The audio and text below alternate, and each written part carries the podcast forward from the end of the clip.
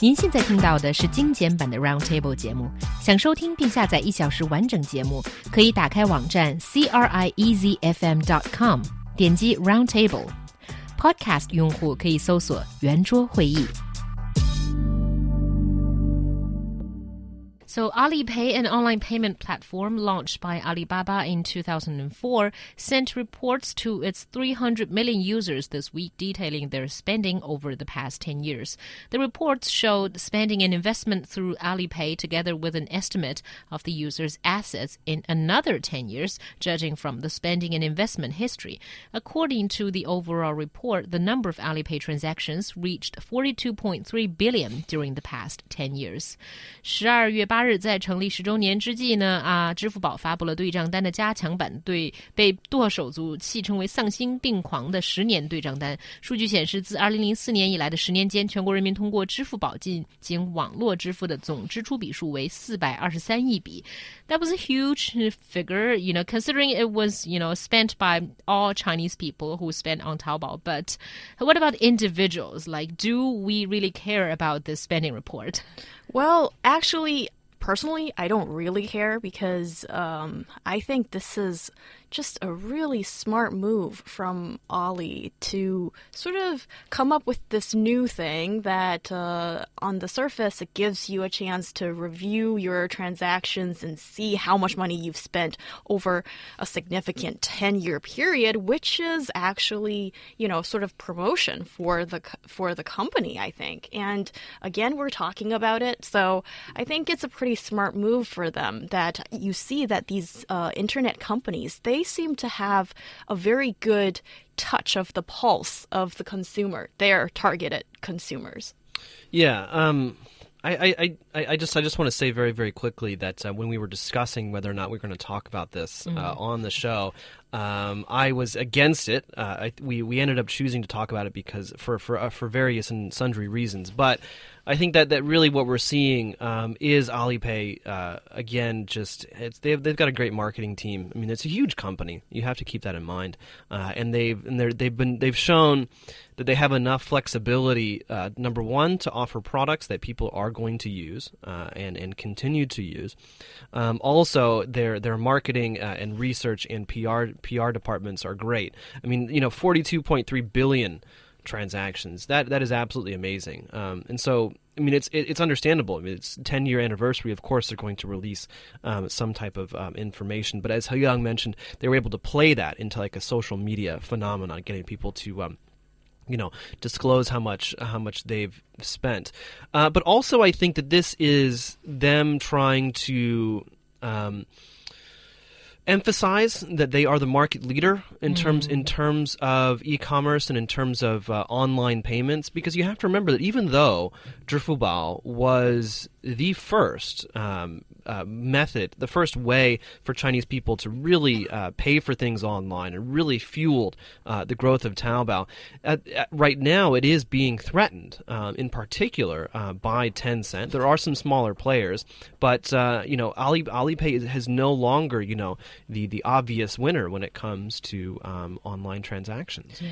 Actually, I think yes, there might be some competition from newcomers, but I think for uh, Alipay, they are still, you know, the biggest player, and it's quite stunning to see that they have uh, 190 million active users. So these, I mean, these are people who use um, Alipay mobile app to shop and pay utility bills, book hospital appointments, pay for taxi rides, and make investments. And you look at the wide range of things you can do with their device, uh, where, with their app. I think it's important because, first of all, there's a lot of people using it. And second of all, you can see that, you know, they've touched uh, so many different corners of your life, and well, I think a review on that is kind of important. Well, exactly. Mm. I mean, this again, this report is trying to establish themselves as a market leader, saying, you know what, Tencent's got nothing on us. You know, look, look at how amazing our our, our Zhifubao um, uh, a wallet application is. I mean, we're not even talking about because the thing is, I mean, like they're they're talking about 190 million uh, active users of the application, but what about the number of people that use it on the desktop, mm. right? Mm. And so, what is is notice that total number. Um, maybe it's actually a little bit lower than than um, than what we would expect, and that's why they're not telling us. Um, but also, I mean, you got to remember. I mean, so so it is. It's, it's saying you know, Tencent's got nothing on us, but it's also saying implicitly, of course, that.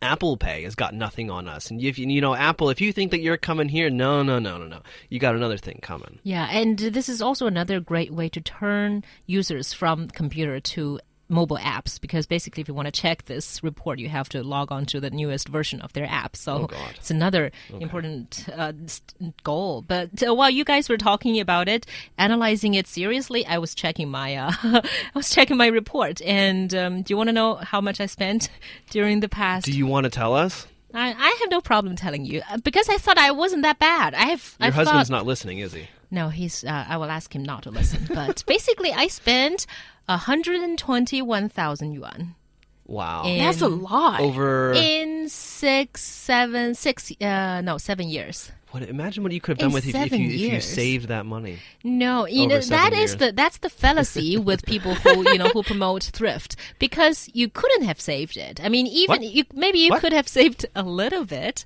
but you're gonna spend on No, and that's and that's not- that's the fallacy. spend- That's the fallacy of people who like to shop. Oh no, that's a sale, which means I'm going to save money on something that you may not have bought in the first place.